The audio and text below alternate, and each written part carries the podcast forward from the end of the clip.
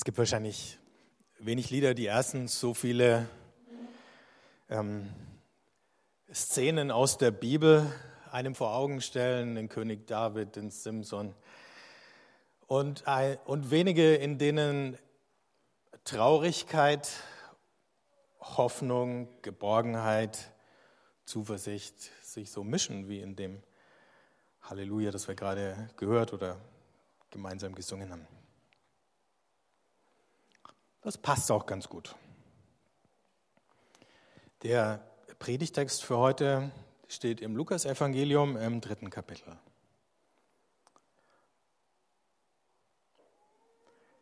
Es war im 15. Regierungsjahr des Kaisers Tiberius.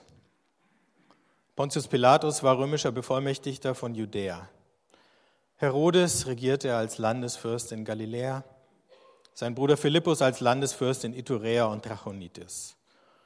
Und Lysanias regierte als Landesfürst in Abilene. Die obersten Priester waren Hannas und Kaiphas.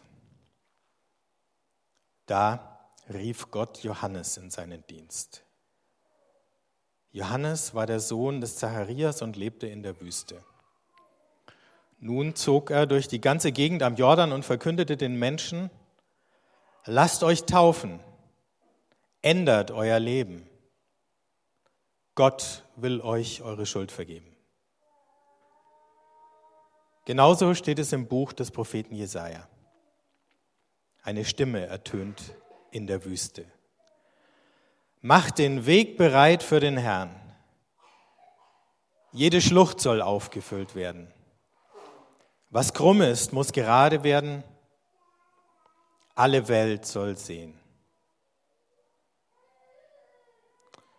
Johannes fordert zur Umkehr auf. Die Menschen kamen in Scharen zu Johannes heraus, um sich taufen zu lassen. Er sagte zu ihnen, ihr Schlangen, wie kommt ihr darauf, dass ihr dem bevorstehenden Gericht Gottes entgeht? Zeigt durch euer Verhalten, dass ihr euer Leben wirklich ändern wollt.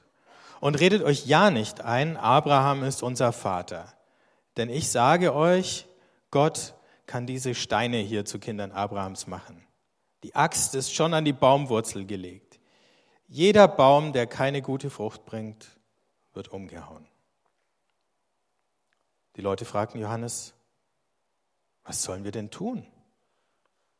Er antwortete ihnen, wer zwei Hemden hat, soll dem eins geben, der keines hat. Wer etwas zu essen hat, soll entsprechend handeln. Es kamen aber auch Zolleinnehmer, um sich taufen zu lassen. Die fragten ihn, Lehrer, was sollen wir tun? Er antwortete ihnen, verlangt nicht mehr, als in euren Vorschriften steht. Es fragten ihn aber auch Soldaten, und wir, was sollen wir tun? Johannes antwortete ihnen, misshandelt und erpresst niemanden.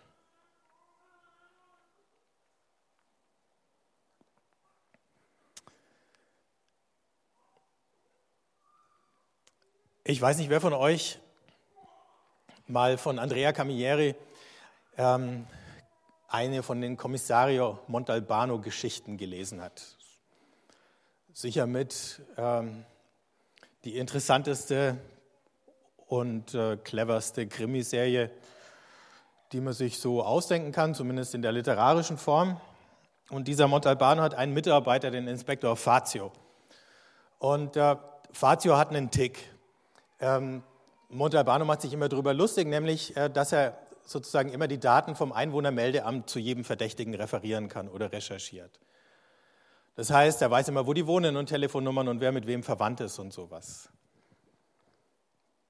Man könnte meinen, dass die ersten paar Verse, äh, wo von allen möglichen Leuten die Rede ist, Tiberius, Pilatus, Herodes, Philippus, Lysanias, dass die der Inspektor Fatius, Fatio geschrieben hat. Oder man könnte meinen, der Lukas als Historiker, der hat halt auch so einen Tick auf Vollständigkeit und deswegen zählt er uns lang und breit wirklich jeden auf, der da irgendwie eine Rolle spielt. Das wäre die eine Möglichkeit, das zu lesen. Die andere Möglichkeit wäre, das Ganze als einen großen Bühnenhintergrund, als ein großes Bühnenbild zu verstehen. Und im Vordergrund spielt sich dann das ab, was wir dann gleich in den folgenden Versen lesen. Würden wir sowas für uns heute formulieren, dann wäre auf einen Schlag klar, dass da nicht nur Sachinformationen drinsteckt. Ich habe es mal probiert. Es war in der dritten Amtszeit von Wladimir Putin, des Erfinders der gelenkten Demokratie. Der Rechtspopulist Donald Trump war gerade zum Präsidenten der USA gewählt worden. Für Patriarch Kirill von Moskau war Putins Wahl 2011 ein Wunder Gottes. Für Franklin Graham und seine Freunde die von Donald Trump. Apropos Gott. Präsident Erdogan nannte den gescheiterten Militärputsch in der Türkei ein Geschenk Gottes und ließ Zehntausende von Kritikern verhaften. Der Krieg in Syrien ging in seinen sechsten Winter. Die Briten stimmten für den Austritt aus der EU, DAX und Dow Jones erreichten derweil Höchststände.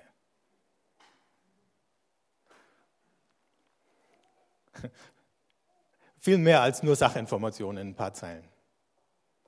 Und ganz ähnlich muss ich das für die Leser angefühlt haben, die eben von Tiberius, Herodes, Pilatus und so lesen. Das sind ja keine Sympathieträger, die da aufgezählt werden, sondern das sind grausige Gestalten, denen du, wenn du es irgendwie vermeiden kannst, lieber nicht über den Weg läufst. Denn wenn du es tätest, wärst du nicht sicher davor, dass sie irgendwie aus einer Laune heraus dich verhaften lassen oder dir sonst irgendwie das Leben schwer machen. So eine Zeitansage stellt Lukas der ganzen Geschichte von Johannes dem Täufer voraus, um zu zeigen, das waren keine guten Zeiten.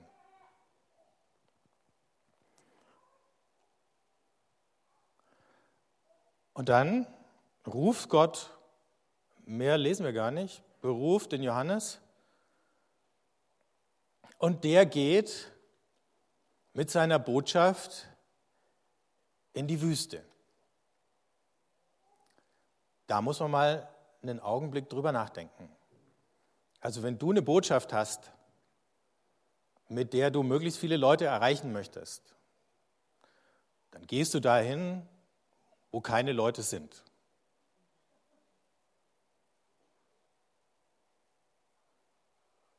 Er ist ja nicht von einem Marktplatz zum nächsten getourt. Ne? Keine Täufer-Roadshow, ähm, einmal durch die Top 5 in Juda, der Städte von Juda oder so. Nein, der geht in die Wüste.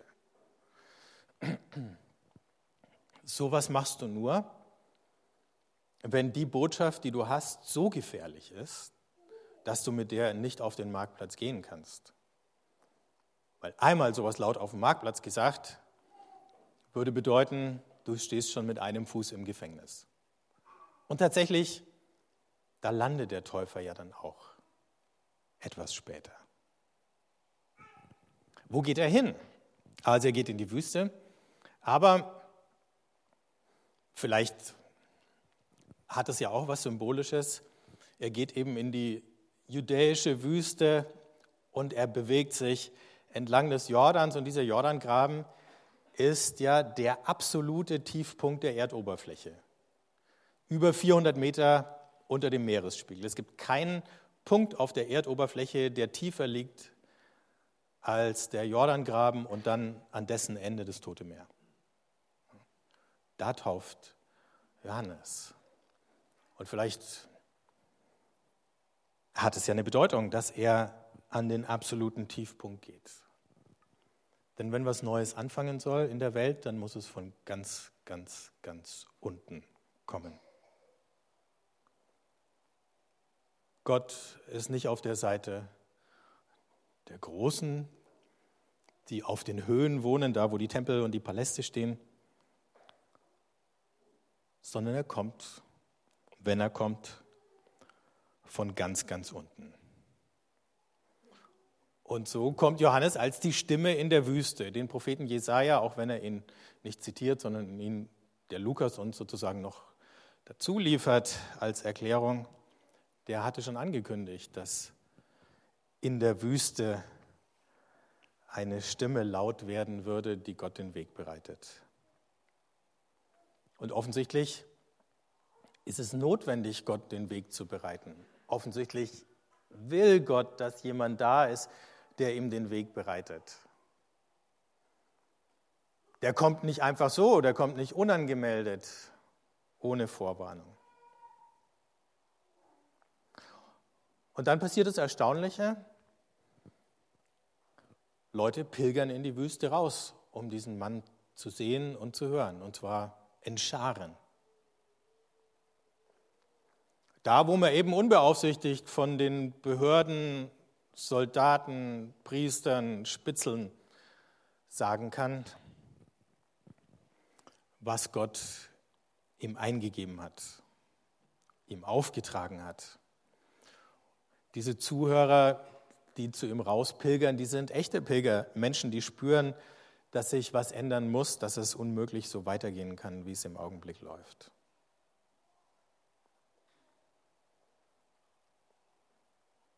Und dann verwunderlicherweise, denn es sind ja die Interessierten, das sind ja die Aufgeschlossenen, die zu ihm kommen, spricht er die so hart an, dass er sie fast beschimpft und nennt sie Schlangen und äh, sagt, glaubt doch bloß nicht, dass es reicht, dass ihr euch darauf verlasst, dass ihr Abrahams Kinder seid. Mit wem redet er da?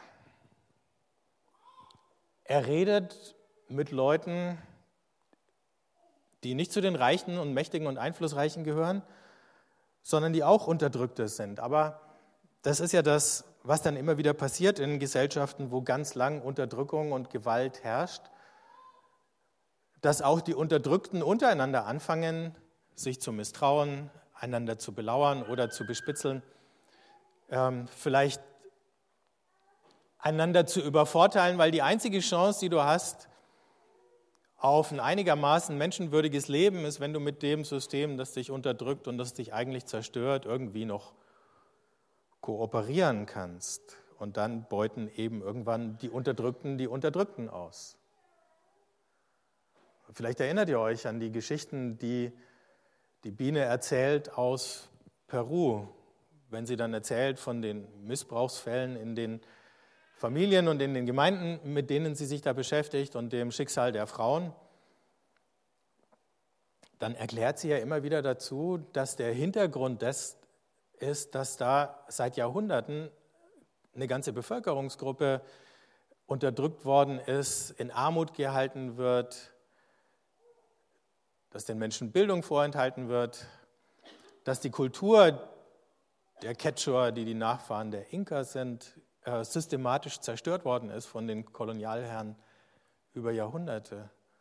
Und dann kommt eben sowas raus. Die Unterdrückten sind auch keine Engel. Und die Gewalt, die sie erlebt haben, die, wenn sie sie nicht irgendwie, wenn ihnen niemand hilft, sie irgendwie zu verarbeiten, die geht dann wieder an Schwächeren raus. So ungefähr. Kann man sich das vorstellen? Und dann haben wir Leute, die abgestumpft sind, die sich ohnmächtig fühlen, die sich dauerhaft erniedrigt fühlen und es jeden Tag bestätigt bekommen durch das Verhalten der Besatzer und der Reichen,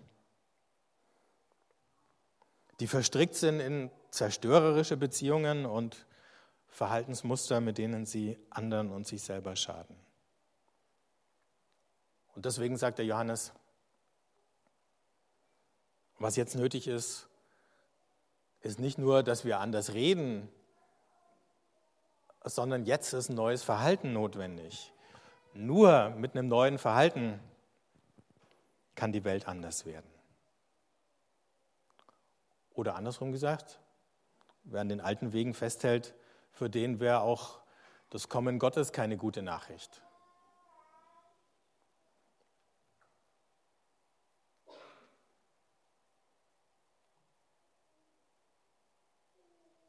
Aber im Moment ist noch alles beim Alten. Während Johannes da steht und predigt, während die Leute zu ihm rauspilgern, während sie sich von ihm taufen lassen, während sie sich vornehmen, ihr Leben zu ändern. Da steht er ganz alleine in der Wüste und der einzige Beweis dafür, dass seine Botschaft wahr ist, ist er selber. Es gibt nichts Sichtbares, auf das der Johannes zeigen könnte, außer auf die Verheißungen der großen Propheten drei, 400 Jahre, 500 Jahre vor ihm. Da war ja auch lange Zeit Schweigen. Was für eine Situation, ne? Ein Mann, der sich hinstellt und sagt, so, und jetzt wird alles anders. Und es kommt sogar schon bald. Und Leute, bereitet euch darauf vor, ändert euer Leben. Hört auf, euch gegenseitig kaputt zu machen.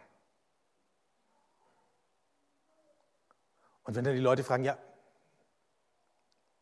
irgendein Indiz, Johannes, irgendein Beweis, wir kriegen solche Diskussionen nicht erzählt, aber ich kann mir gut vorstellen, dass sie gelaufen sind. Oder vielleicht haben die Leute auch Johannes nicht direkt gefragt, aber wenn sie dahin marschiert sind oder zurückmarschiert sind, ne, woher weiß ich, dass das stimmt, was der mir erzählt? Und er hat nichts in der Hand.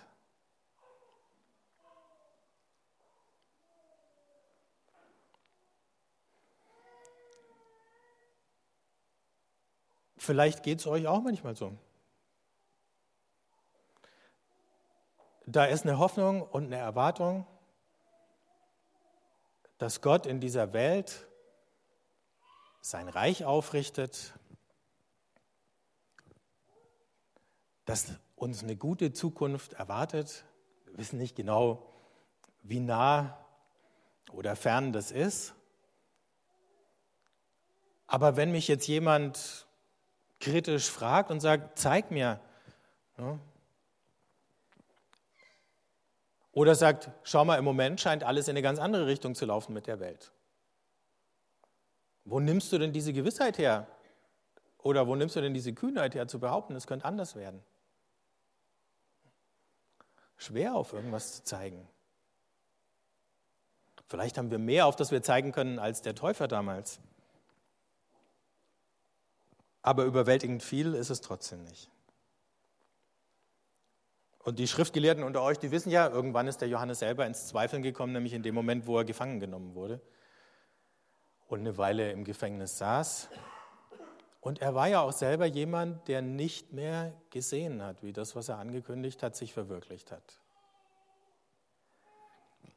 Ist das eine Sache, die Gott von Menschen, von uns verlangen könnte? Auf was hinzuleben?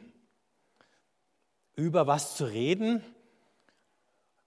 Schlimmer, uns möglicherweise für irgendwas zum Narren zu machen, das wir selber überhaupt nicht mehr sehen oder erleben.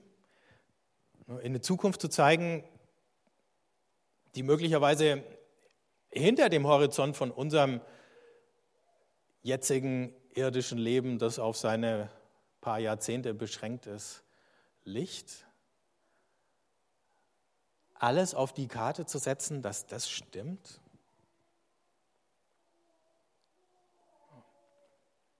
Johannes ist so ein Vorläufer. Und das erinnert uns daran, dass vieles in unserem eigenen geistlichen Leben und möglicherweise unsere ganze Situation als Christen hier in der Gesellschaft auch so was Vorläufiges ist. Aber es gibt noch ein anderes interessantes Detail. Ich komme gleich auf das Vorläufige wieder zurück. Der Johannes lebt wie ein Aussteiger. Lukas beschreibt es gar nicht genauer. Im Matthäus-Evangelium ist es noch ein bisschen plastischer beschrieben, äh, wie er gekleidet war und was er isst und so weiter. Aber Johannes lebt wie ein Aussteiger. Der hat sich da irgendwo in der Wüste irgendwie eingerichtet, lebt von dem, was er findet, so wie Israel die 40 Jahre in der Wüste von dem gelebt hat, was sie da gefunden haben.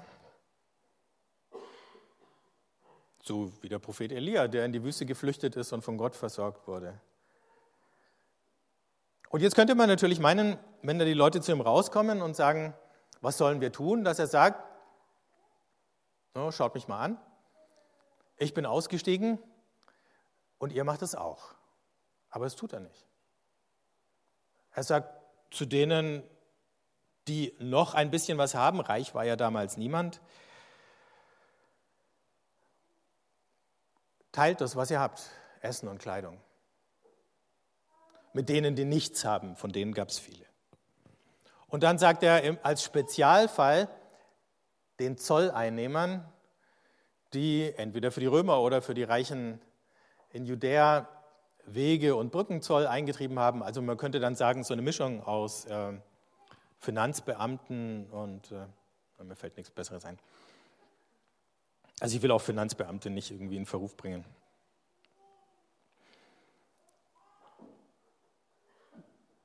Und den Soldaten, wahrscheinlich waren es nicht die Soldaten der Römer, die da gekommen sind, sondern die hohen Priester hatten ja auch bewaffnete Truppen. Mit denen haben sie dann auch manchmal, wenn es nötig war, die Tempelsteuer mit Gewalt eingetrieben. Also die konnten auch richtig hinlangen. Jüdische Soldaten also. Denen sagt er, okay, ihr Zolleinnehmer, ihr haltet euch an, an, eure Vorschriften und ihr verlangt keinen Cent mehr von den Leuten, als da drinnen steht. Das wäre schon mal sehr ungewöhnlich für einen Zolleinnehmer. Das ist ein bisschen so wie die Polizisten oder Staatsangestellten in Ländern, wo sie keinen Lohn bezahlt bekommen, von dem sie wirklich leben können, die darauf angewiesen sind, dass sie die Leute dann halt noch ein bisschen schröpfen und noch ein bisschen die Hand aufheben, aufhalten bei allen Dienstleistungen, die sie liefern müssen. Zum Glück werden unsere Beamten gut genug bezahlt, sodass das zumindest theoretisch nicht notwendig wäre. Aber da war es eben so. So, begnügt euch mit dem bisschen Lohn, was euch gegeben ist oder was ihr einnehmen dürft und zweigt nicht noch extra was ab. Weil ihr wieder nur den Schwächeren die Last aufbürdet, die noch mehr leiden als ihr. Achtet auf ein gerechtes menschliches Maß. Und als Soldaten misshandelt die Leute nicht. Sorgt für Ordnung, ohne zuzuschlagen. Auch eine schwierige Aufgabe für Soldaten. Mehr verlangt er überhaupt nicht von ihnen.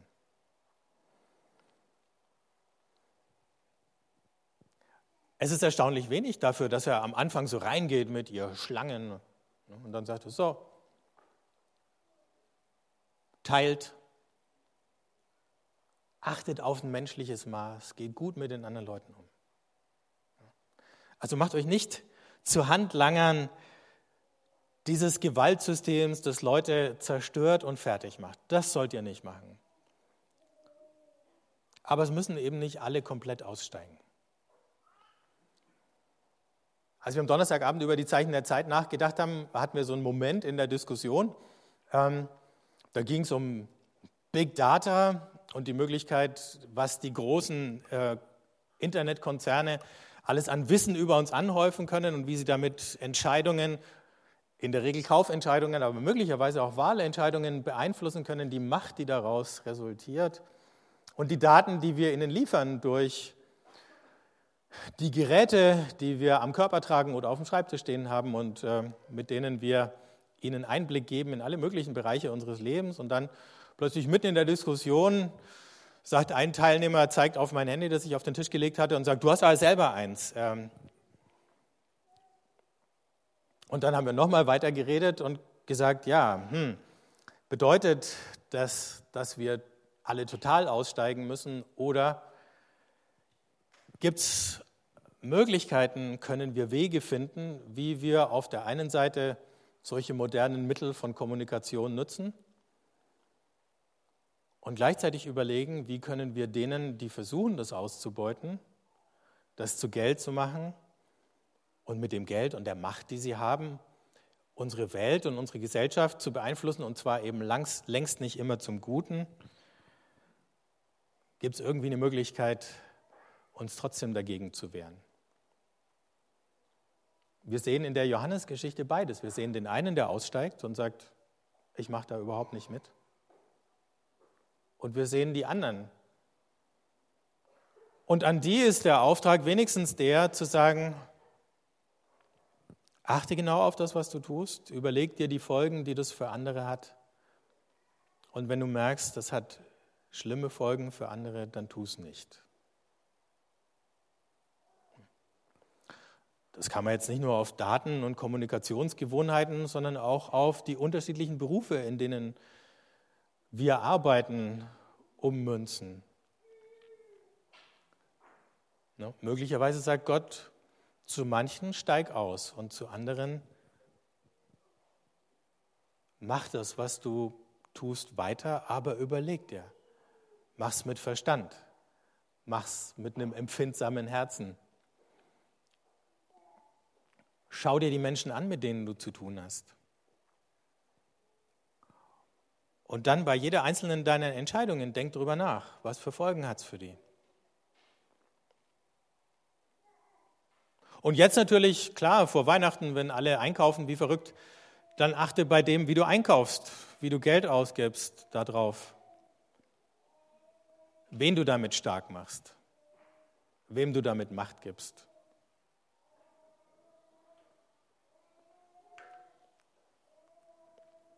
Alles ist vorläufig in dieser Johannesgeschichte. Der scheinbare Triumph der Gewaltigen ist vorläufig. Vielleicht habt ihr noch das Lied der Maria im Ohr, wo es heißt, er stürzt die Gewaltigen vom Thron. Das ist vorläufig. Das Leben unter den Machtverhältnissen, so wie sie sich jetzt gestalten, ist vorläufig. Das, was wir dazu zu sagen haben, unsere Botschaft, unser Auftrag ist auch vorläufig. Das Endgültige, das Letzte ist noch gar nicht gekommen. Es hat in Jesus einmal aufgeblitzt und aufgeleuchtet. Und deswegen haben wir jetzt eine bessere Vorstellung davon, wie es denn ausschauen wird. Und trotzdem gibt es noch Tage, wo die Klage größer ist und die Sorge als der Triumph und das Lob, weil es noch nicht da ist und weil wir es zu spüren bekommen, weil es schwer auf uns lastet. Was Johannes da macht, ist nichts anderes als eine gigantische Wette auf die Zukunft, auf Gottes Zukunft. Vielleicht habt ihr ja mal diesen Gedanken von Blaise Pascal, dem berühmten französischen Mathematiker aus dem 18. Jahrhundert, gehört über die Wette, Glauben als Wette. Pascal hat gesagt,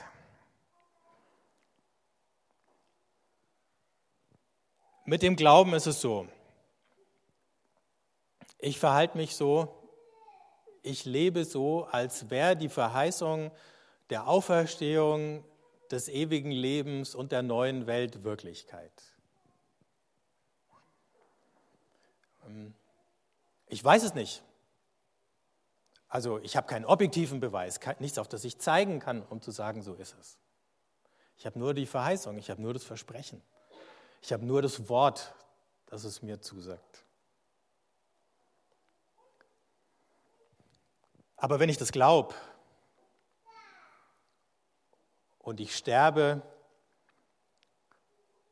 und ich stelle dann fest, Gott war treu und er steht zu seiner Zusage, dann habe ich gewonnen, die Wette. Und er sagt, es gibt natürlich die Möglichkeit, dass ich mich jetzt geirrt habe. Naja, dann sterbe ich halt. Dann bin ich genauso tot wie alle anderen. Dann habe ich aber auch nichts verloren. Versteht ihr die Logik? Manche würden jetzt sagen, na gut, du hast vielleicht ein paar Möglichkeiten ähm, vorbeiziehen lassen, irgendwas mitzunehmen an Genuss oder ach, mehr als Genuss fällt mir überhaupt nicht ein.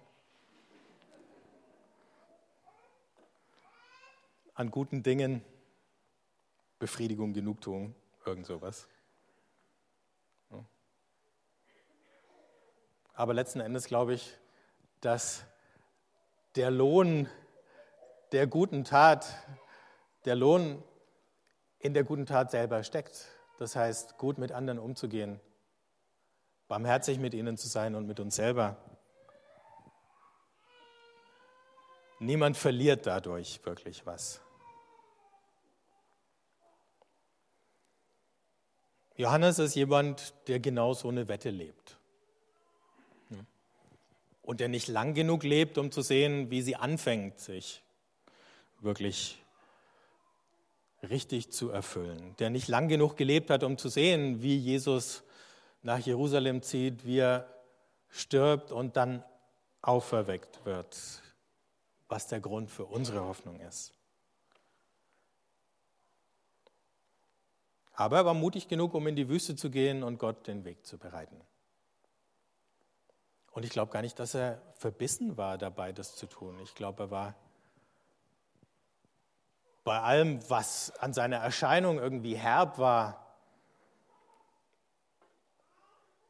ein hoffnungsvoller und ein fröhlicher Mensch.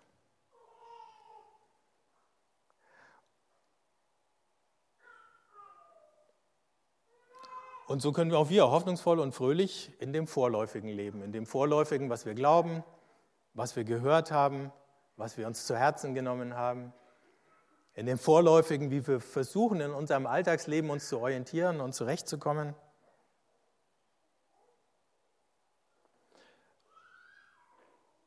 Und ich habe ein Musikstück, das mir dann immer wieder hilft,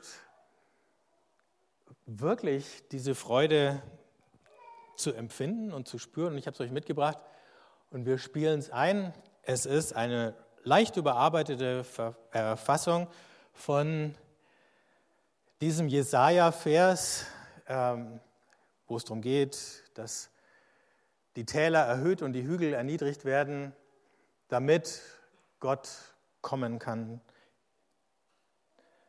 Davon Gott einen Weg zu bereiten. Geschrieben hat Georg Friedrich Händel und äh, irgendwann Ende der 80er Jahre hat es mal äh, jemand verpoppt. Lasst euch von der Freude anstecken und inspirieren und macht euch dann in dieser Woche auf eure vorläufigen Wege.